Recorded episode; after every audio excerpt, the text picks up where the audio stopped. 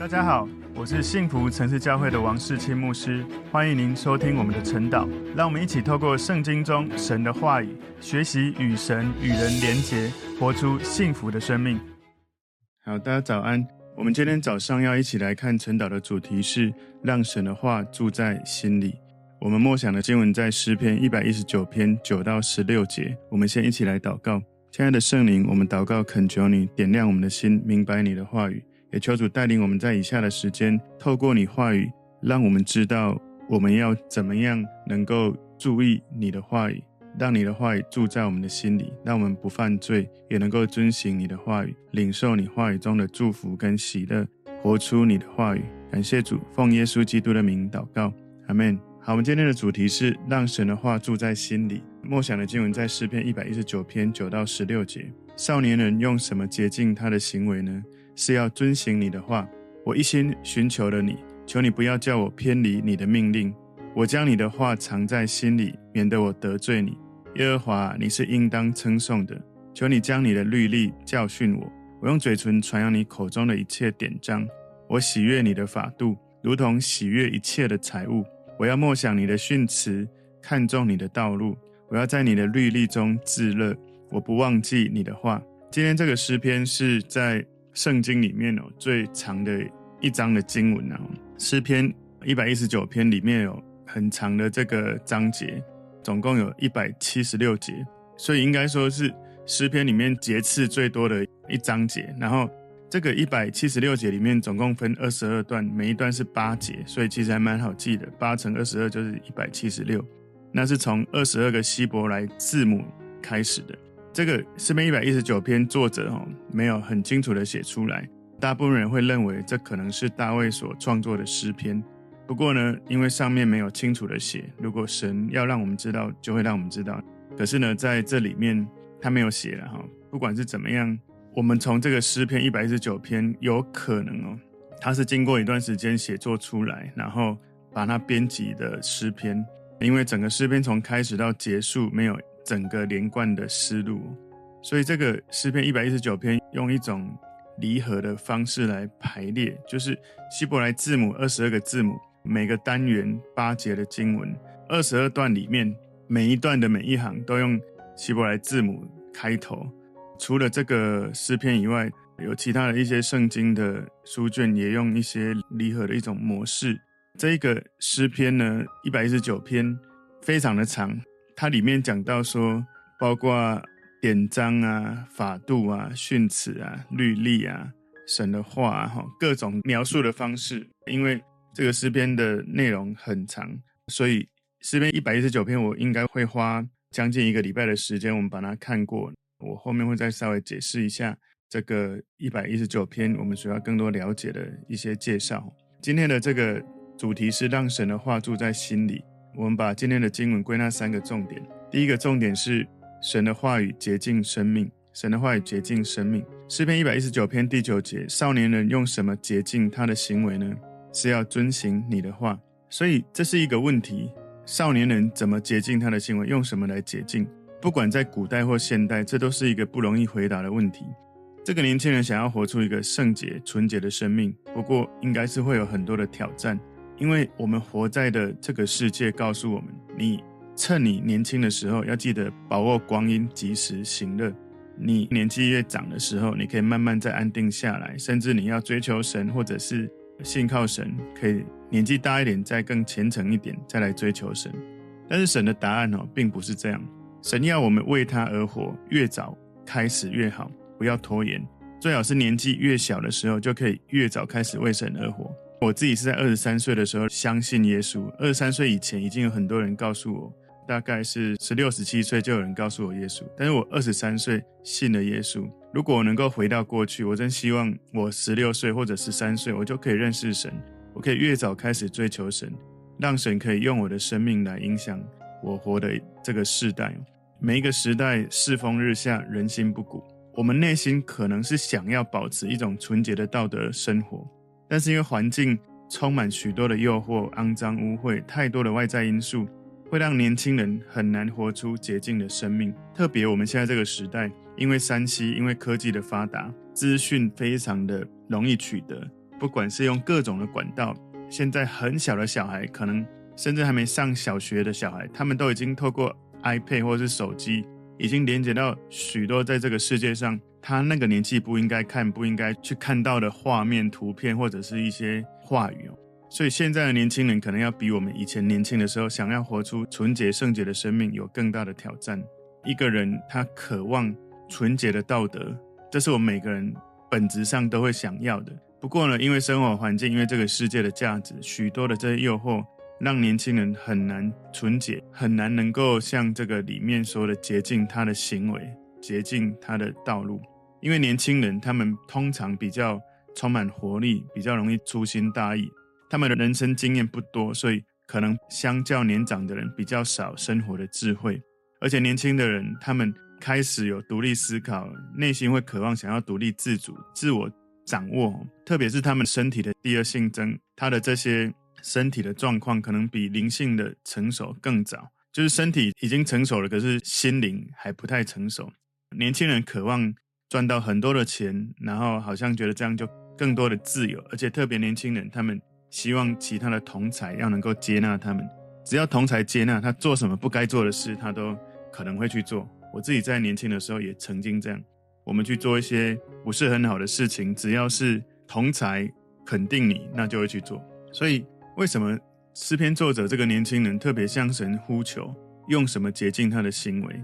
因为事实上，神一直要帮助人明白一件事：生命中最美好的一件事情，就是你被神洁净，你活出一个圣洁、纯洁的生命。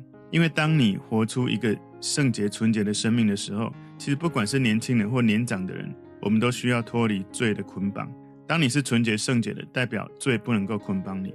如果你做一次的行为或者一次的行动，可以说是一个行为哦。你重复的做这个行为，那个经验会塑造我们变成一种习惯。那这个习惯会让我们掉入一些生活中的诱惑，让你去诱惑做某一些事情。通常我们在大脑中先从思想、默想。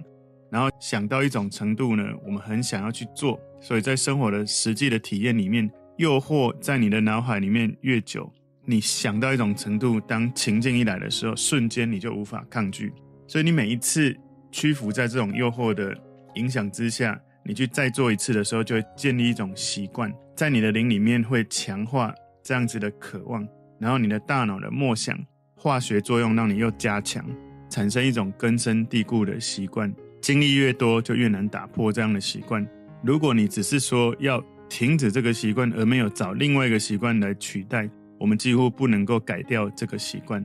所以我今天早上醒过来，我在默想跟神对话的时候，神就启示教我，我要怎么样能够不做我不想做的，多做我想做的。然后他给了我一些智慧，写下来我脑海中想的，然后不断写，不断默想，不断的重复相信，重复的去做。我要取代别的行为，所以事实上面临这样的挑战的人，不只是年轻人，而是所有年龄层的人，不管老或是少，不管男或女，我们在活出纯洁的生活，都有许多的挑战。当然，特别是年轻人，挑战可能比较多，然后比较严重了。所以从这段经文，他在祷告当中，这个年轻人应该就是诗篇的作者。请注意，他不是在说教，不是在教导，他是在祷告，他在求神帮助他。所以。他说：“少年人用什么洁净他的行为呢？”他说：“是要遵行你的话。”他的英文说：“By taking heed according to your word。”所以，by taking heed 是指借由注意，借由刻意注意。也就是说，纯洁的道德生命不会突然发生。如果一个人没有刻意的去注意，我要怎么活出这样的生命？你的人生很容易走向不纯洁、堕落的生命。所以，你没有刻意的去注意，你没有办法去洁净。他说：“According to your word，遵行你的话，怎么样能够按着你的话来行出我的生命？所以这一节经文告诉我们要怎么样能够活出纯洁的生命，是要能够刻意的注意，能够记得活出纯洁的生活。那样的根基是因为神的话语，因为神的话语给了人一个纯洁的标准，让我们知道什么是对的，什么是错的。神的话语告诉我们洁净纯洁的一个原因，哈，让我们明白。”神话语当中那个诫命的智慧，神话语当中的美好，然后神的话语告诉我们纯洁的困难是在哪里，提醒我们要怎么去提防我们所遇到的这些困难。神的话语帮助我们看到纯洁的一个祝福。神的话语就激励我们做出在生活中需要做的一些牺牲。神的话语告诉我们怎么样能够因为信靠神经历重生，然后转化我们的信仰，这样我们内在的生命可以按照上帝话语里面纯洁的模式，对准耶稣基督改变我们的生命。所以神的话语也帮助我们领受圣灵的能力，让我们拥有纯洁的属灵的源头、属灵的资源。所以神的话也是帮助我们抵挡试探的一个避难所。当我们在诱惑的时候，我们默想神的话语，我们就立刻躲到了神的翅膀的隐秘处。所以神的话语是一个明灯，可以帮助我们把诱惑赶走，然后把那些试探的迷雾把它驱走。神的话也是一面镜子，让我们看到我们灵里面的。状态，我们能够学习神的话语，活出圣洁的生命。所以神的话语帮助我们有一个明智简单的一个提醒。好提摩太后书二章二十二节说：“你要逃避少年的私欲。”所以那些私欲来的时候，逃避，不要站在那个私欲面前，在那边说我可以胜过，不是这样哦。神的话语也洗净我们内心的污秽，在属灵的含义上面洁净了我们的里面到外面的生命。以弗所书五章二十六节说：“要用水借着道把教会洗净，成为圣洁。”神的话语也是更新我们心思意念的一个关键，是一个你的生命的灵性、你的道德转变的关键。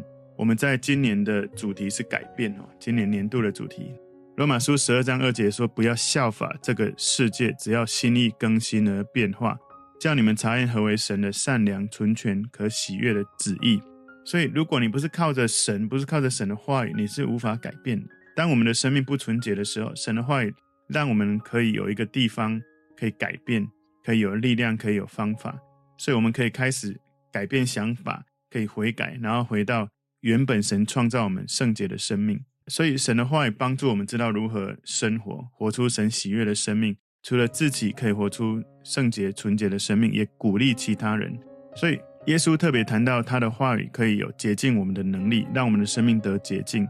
约翰福音十五章第三节说：“现在你们因我讲给你们的道已经干净了。”所以神用他的话语让我们的生命可以被洁净。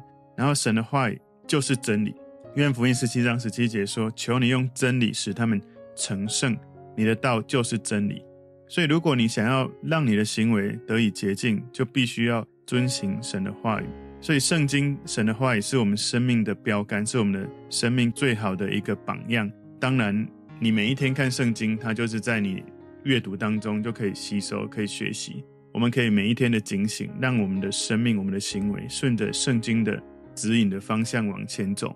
所以，你每一天的日常生活需要注意、刻意注意学习神的话，才能够走在对的道路。否则，你人生有可能会拿到错误的地图。误入歧途，圣经是你人生最准确、最精准的地图。你要刻意的注意，才不会迷失方向。所以你知道，生活中我们有非常多的资讯的来源，科技进步，我们现在每一天有太大量的资讯。可是资讯多了，也许会让你有聪明，但真正的智慧从神而来。神的话语让我们有聪明、有智慧。箴言第二章第十节说：“智慧必入你心，你的灵要以知识为美，磨练。”必护卫你，所以当神的智慧进到你的心里，神的话语、神的知识、神的智慧，让你的灵魂保持快乐，会让你有一种悟性，保守你免于那一些邪恶的话语、邪恶的这些谎言来诱惑试探你。所以耶稣用神的话回应撒旦的试探，他来到这个世界，为你跟我救赎我们的生命。他经历许多的诱惑试探，但是他靠着神的话语就得胜。所以，耶稣他的生命是整个我们学习神的话语最好的典范。今天第一个重点，神的话语洁净生命。今天第二个重点是如何留意神的话语。诗篇一百一十九篇第十节，我一心寻求了你，求你不要叫我偏离你的命令。他说，With my whole heart，用我的全心。所以，这个作者他宣告他对神的献身，完全的献上我的心。他也。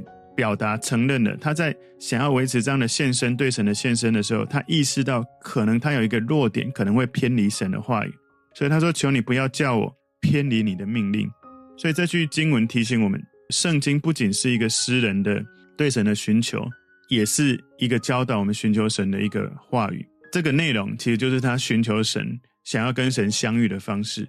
他的心一直在追求神，他不只是渴望遵行神的话语，也渴望跟神亲密的连接。他说：“不要叫我偏离你的命令。” Oh, let me not wander from your commandments。也就是说，在你的话语、你的命令当中，请你让我不要偏离，不要走错路。所以，当我们能够献身给神的时候，我们依靠的是神，而不是依靠我们觉得我们自己做得多好。这个纯洁的行为、纯洁的生命。是因为你有神的话语，而且有时候你有一种谨慎，就是你要知道，有时候我们可能自己会偏离，我们要认真的、刻意的寻求神的话语。所以，当我们的灵魂里面意识到我要完全跟随神的时候，有时候里面就会有一种偏离神的恐惧。如果你粗心，或者是没有全心全意，其实我们的心很容易就会偏离神的话语。诗篇一百一十九篇十一节说：“我将你的话藏在心里。”这个作者呢，他知道接受神的话语，把它藏在心里的价值，他是要藏起来的，因为他在你的里面，没有人可以看得到它，它是很安全的，没有任何人可以把它拿走。我曾经在信仰的生活里面，有一段时间是有一些挫折，有一些难过，包括我生命的历程，我当时的经历。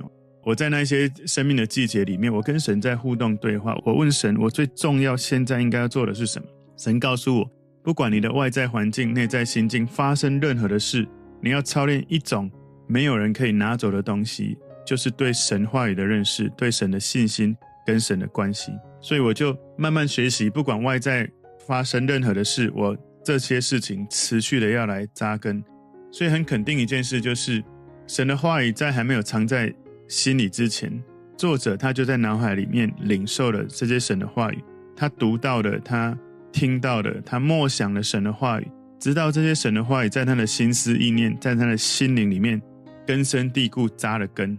然后，所以我们就要去思考哦，怎么样能够让神的话语能够住在心里？我看到有很多人说，默想读经、刻意背诵、聆听敬拜，然后用纸笔写下来，反复的思想，专心的等候，用画面来想象。所以，背诵神的话语是我们可以做的其中一个方法。你让神的话语在你的脑海里面不断的默想，甚至你随时要用的时候可以提炼出来，这样子我们才可以在许多很危难的情境中，很快速的就有神的话语出来。因为有时候你可能觉得啊，你手机就有了，你就看手机，可是有时候你就不一定知道它在哪里。所以神的话语不要只是在我们的手机或是圣经里面，而是要存在记在我们的心里。否则，如果我们没有把神的话存在心里，有时候我们会被自己所犯的罪惊吓到。我怎么会犯这种错误？所以这个作者说，免得我得罪你。所以这个作者陈述，他把神话藏在心里，很重要的好处是不会犯罪，不会得罪神。所以寻求神的人，我们可以学习作者这样子做。我全心寻求你。他说，With my whole heart，我整个心，我一心寻求你。所以。可能我们身边有一些不同的人，他们没有选择把神的话放在他内心最深的地方，成为他最开心的一件事情。不管别人怎么做，每个人有生命不同的目标，但我们的目标一定要记得，追求神的话越像耶稣，免得我们得罪神。我今天一开始我有写下来，就是我常常来让神的话存记在我心里的方式，就是我透过今天读经的内容，找到一节经文，反复默想。在一整天结束之前，多用这些经文来为自己、为别人祷告，然后在各种我觉得失控的情境，把这些话拿出来默想。今天第三个重点，祷告求神教导神的话语。诗篇一百一十九篇十二节，耶和华，你是应当称颂的，求你将你的律例教训我。所以诗篇作者他突然开始赞美神，他用这种赞美的方式开始想要跟神连结，好像似乎看起来他跟神的话语、纯洁生活当中。这种连续性的默想思考好像中断了。不过有时候我们持续的跟神的连结，就是在默想神的话、跟神的连结这种交替的过程，我们会领受神的启示，知道怎么学习他的话语。所以诗人求神把他的律例教训教导他，尽管他充满了对神的话语、对圣洁的一种渴望。不过他知道，那意识到他需要持续有神的教导，他不只是需要阅读神的话语、神的法规、神的律例。他求神来教导他，所以当我们读圣经、读神的话的时候，这一本书会让你远离罪恶；但是你生命中的罪恶会让你远离这一本圣经、这本书。所以诗篇作者知道这样子的事情，他渴望神成为他的老师，帮助他很真实的去意识、去认识、去了解神的话语。我们也要学习作者，求神教导我们，让耶稣基督，让他的话语，让真理成为带领我们生命重要的根基。神是我们最好的老师，耶稣是我们最好的榜样。我们透过耶稣基督，我们能够认识真正的认识神话语深度的含义。即使你听牧师分享晨祷、分享经文，我期待我只是引路的人，帮助你对神的话语产生兴趣，以至于你自己花更多时间去钻研。认识明白神的话语，活出神的话语。今天第四个重点，向神承诺，传扬神的话语。诗篇一百一十九篇十三节，我用嘴唇传扬你口中的一切典章。这个作者知道，他不只要默想，要阅读神的话语，他也要很重要的一件事，要用嘴唇传扬，要说出来，用嘴唇宣告神的话语，是他跟神的关系一种亲密的爱的连结的另一种方法。我刚刚看大家。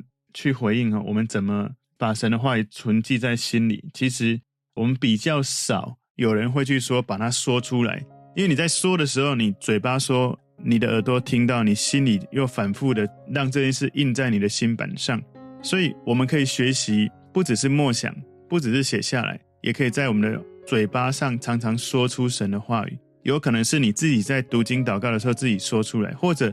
你今天学习的神的话，你可以找到愿意一起来学习的人，我们就一起念这个过程，或分享我们从神话里得到的帮助。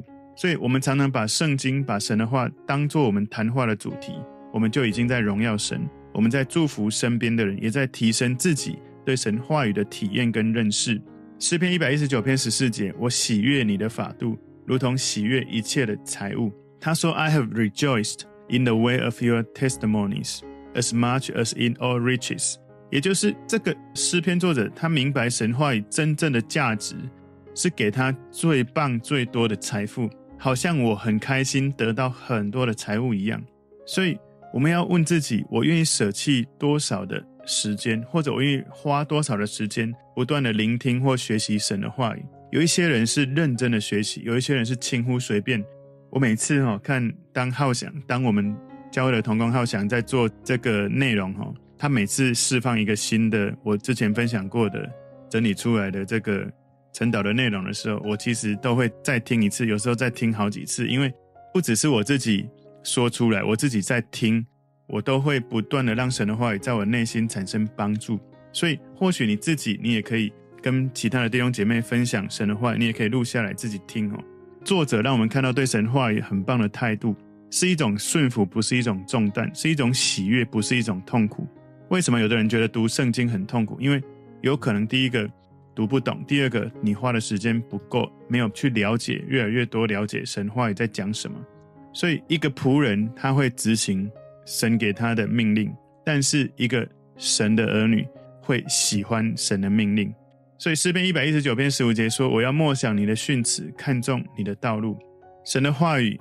让这个作者他心中有一个决心，就是我的生活要不断的充满神的话语，在我的心思意念里面不断的默想沉思，而且在我的心中要有这样的喜悦，在我的习惯里面我不要忘记神的话语。所以默想神的话，帮助我们对神的话加深印象，活化在心版，在我们脑海不断的反复的翻阅，让我们更多的了解神的话。还有我跟大家讲哦，有时候你以为你已经看过了解了，可是当你在不同的时间反复想的时候，你会发现神又启示你更多。我常常在预备主日信息预备完，我反复在默想神的话的时候，神一个启示加上一个启示到一种层次，我已经发现我本来在一开始想这个神话语的这个信息的时候，神已经超越我用大脑所理解的。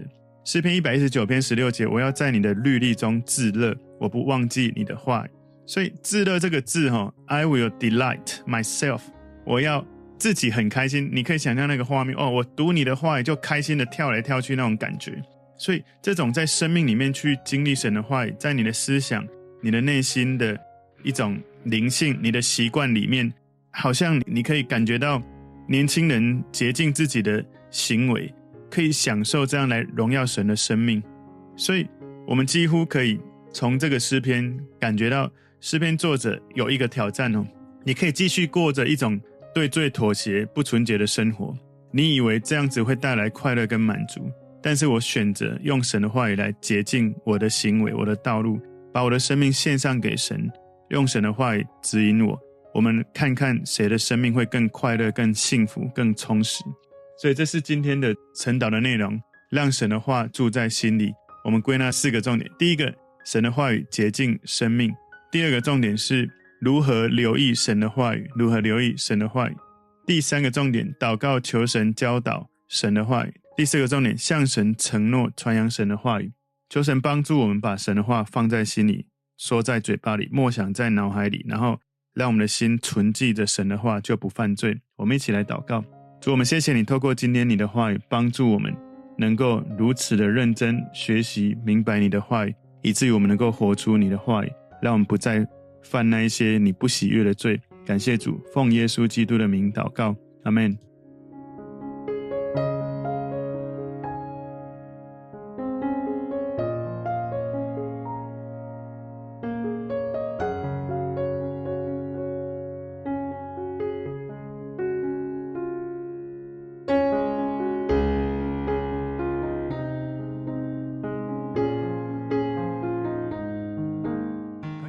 如果这个信息对您有帮助，请您在影片下方按赞、留言，并分享给您的朋友，分享在您的 IG、Facebook、Line 或者其他的社群媒体上面，来祝福您的朋友。当然，也别忘了订阅我们的频道和开启小铃铛，这样您就可以收到我们最新的影片通知哦。